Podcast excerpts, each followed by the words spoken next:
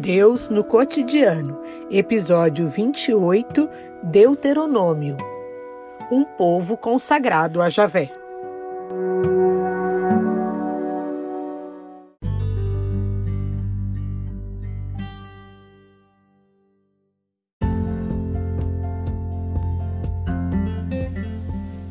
Escuta, Israel, Javé é o nosso Deus. Portanto, ame a Javé com todo o coração, com toda a alma e com todas as forças. Que estas palavras que hoje eu lhe ordeno estejam em seu coração. Você as inculcará em seus filhos, delas falará sentado em casa ou andando pelo caminho, deitado ou de pé Amanhã, quando seu filho lhe perguntar o que significam esses testemunhos, estatutos e normas que o nosso Deus Javé ordenou a vocês, você lhe responderá: Nós éramos escravos do Faraó no Egito. No entanto, Javé, com mão forte, nos tirou de lá. Diante de nossos olhos, ele realizou sinais e prodígios grandes e terríveis contra o Egito, contra o Faraó e toda a sua corte. A nós, porém, ele nos tirou de lá para nos fazer entrar na terra que, sob juramento, havia prometido dar aos nossos pais. E Javé nos mandou cumprir todos esses estatutos. Ter o temor de Javé, o nosso Deus, para nosso bem para sempre e para fazer-nos viver até o dia de hoje.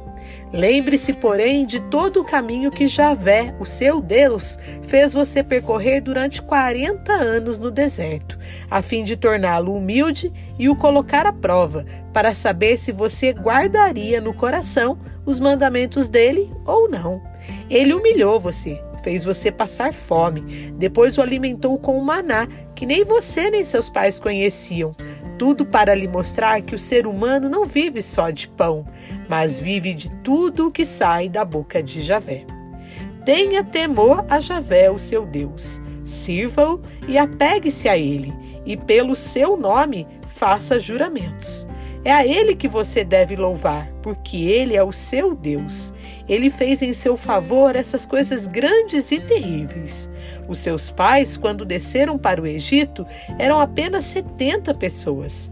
Agora, porém, Javé, o seu Deus, tornou você numeroso como as estrelas do céu.